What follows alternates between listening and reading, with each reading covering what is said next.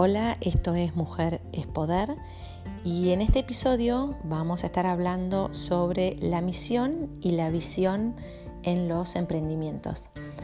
Eh, acá hay como dos tribus muy grandes. hay mujeres que les encanta dedicarse horas, meses, meses literal eh, a este tema de encontrar la frase perfecta para delinear la misión y la visión de su emprendimiento y eso las retrasa cualquier cantidad en comenzar eh, a realizarlo y otra tribu que detesta todo esto que le parece que es pura palabrería eh, y que no tiene ningún sentido tenerlo y manos a las obras y esto es para la gente de marketing después que inventen lo que quieran, pero yo me dedico a vender, no sé, ropa de bebé y punto, no me vengan con este tema.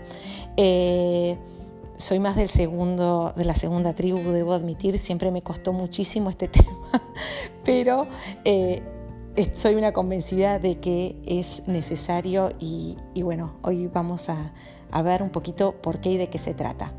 La misión es el motivo o el propósito de ese emprendimiento. Tiene que ver con la razón de ser, cuál es el problema que viene a solucionar, de qué manera lo quiere hacer, hacia quién está orientado y creo que es fundamental dedicarle tiempo y, atención a este tema porque es el que te salva las papas cuando estás desorientada. ¿Y a qué voy?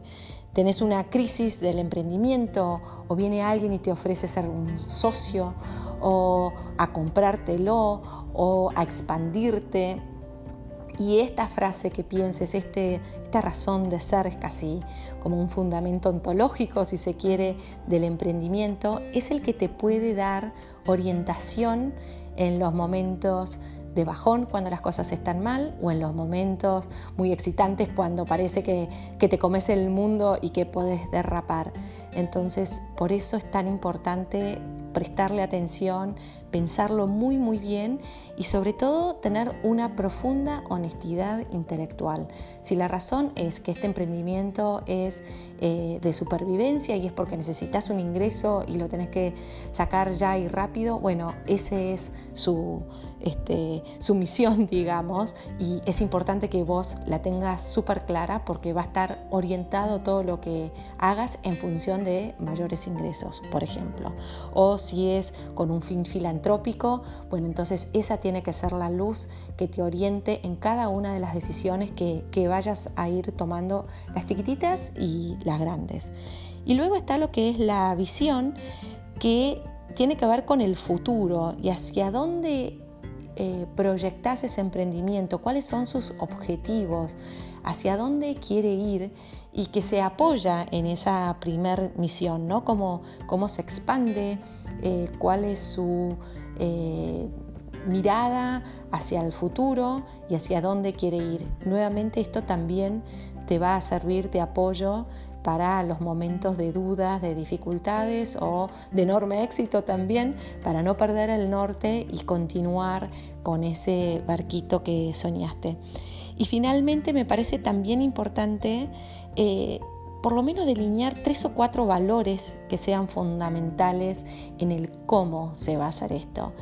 Y para mí es tan importante marcar esos valores positivos como los límites y creo que es sumamente relevante tenerlos escritos en blanco y negro, aunque sea en una libretita privada, que es lo que nunca quiero hacer. Y esto es importante tenerlo en blanco y negro porque a veces la vida se pone complicada y pueden aparecer tentaciones muy grandes y se nos afloja, si se quiere, esa regulación eh, de qué es lo que estoy dispuesta a hacer y qué no. Entonces tenerlo escrito de vuelta en blanco y negro puede ayudarnos en esos momentos. Así que a ponerse a pensar, misión, visión, valores, que sí y que no, y que zarpe el barco.